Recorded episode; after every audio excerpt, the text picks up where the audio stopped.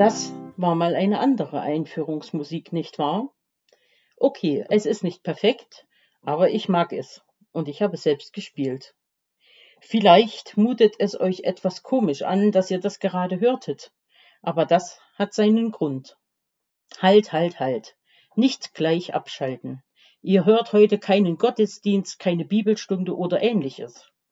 Auch wenn das Thema aus meiner Arbeit als Küsterin und der Teilnahme am heutigen Gottesdienst stammt. Alle, die weiterhören, heiße ich herzlich willkommen und ich hoffe, dass ihr auch bei diesem Thema etwas für euch und euren Alltag mitnehmen könnt.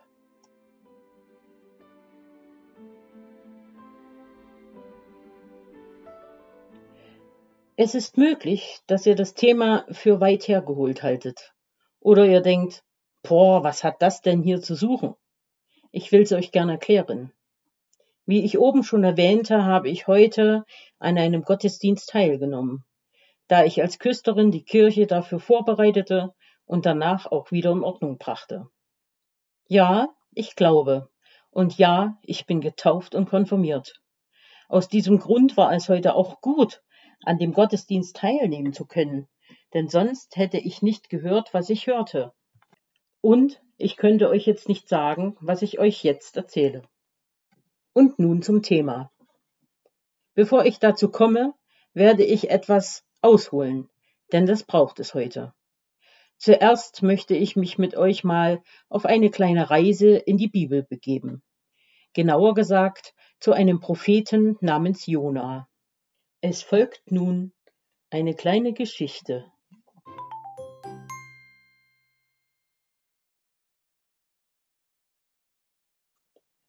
Jona bekam von Gott den Auftrag, in die Stadt Ninive zu reisen und dem dortigen Volk alles mitzuteilen, was Gott ihm auftrug, die Prophezeiung. Statt jedoch die Reise anzutreten, wendet er sich komplett von Gott ab und geht seinen eigenen Weg. Auf diesem Weg steigt er auf ein Schiff, welches in eine ganz andere Richtung fährt. Dann kommt es zu einem heftigen Sturm und Jona wird von den Seeleuten als Verantwortlicher dafür entlarvt. So wird er von den Seeleuten gefragt, was können wir tun, dass uns der Sturm nicht zum Sinken bringt? Jona antwortete darauf, Werft mich über Bord und euch wird nichts geschehen. Gesagt, getan. So warfen ihn die Seeleute über Bord, und Jona wurde von einem großen Fisch verschlungen. Erst nach drei Tagen des Gebets spuckte ihn der Fisch wieder aus.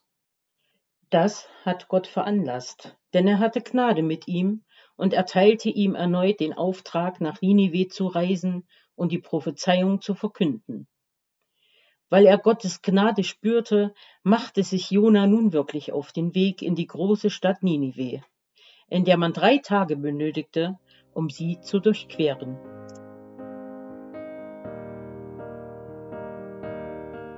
Doch Jona lief nur einen Tag und verkündete Gottes Wort, die Prophezeiung. Noch vierzig Tage und Ninive wird zerstört. Als diese Nachricht den König von Ninive erreichte, stand er von seinem Thron auf und erließ folgenden Befehl.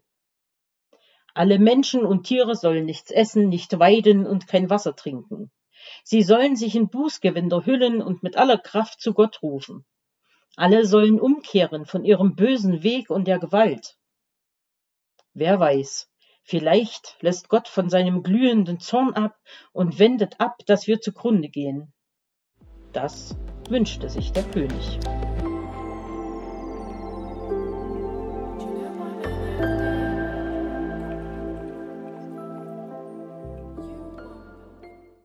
Dazu müsst ihr wissen, dass die Stadt Ninive in der Bibel als eine reiche und schöne Stadt beschrieben wird, in der die Menschen allerlei Böses anrichten, egoistisch sind und im Überfluss leben.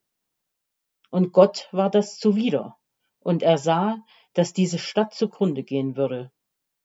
Deshalb wollte Gott die Stadt durch die Prophezeiung retten und die Menschen zum Umdenken bringen.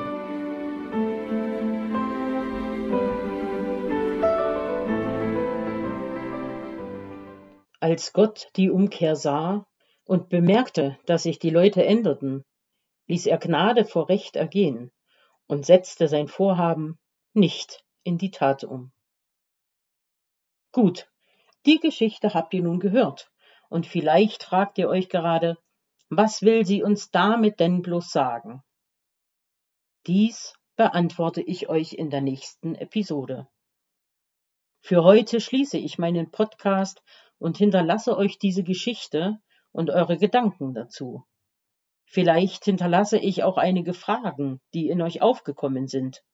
Aber das ist ganz gut so und von mir gewollt. Nun wünsche ich euch allen eine schöne Woche und eine tolle Zeit. Bleibt fröhlich und gesund. Tschüss, bis zum nächsten Mal. Eure Angela.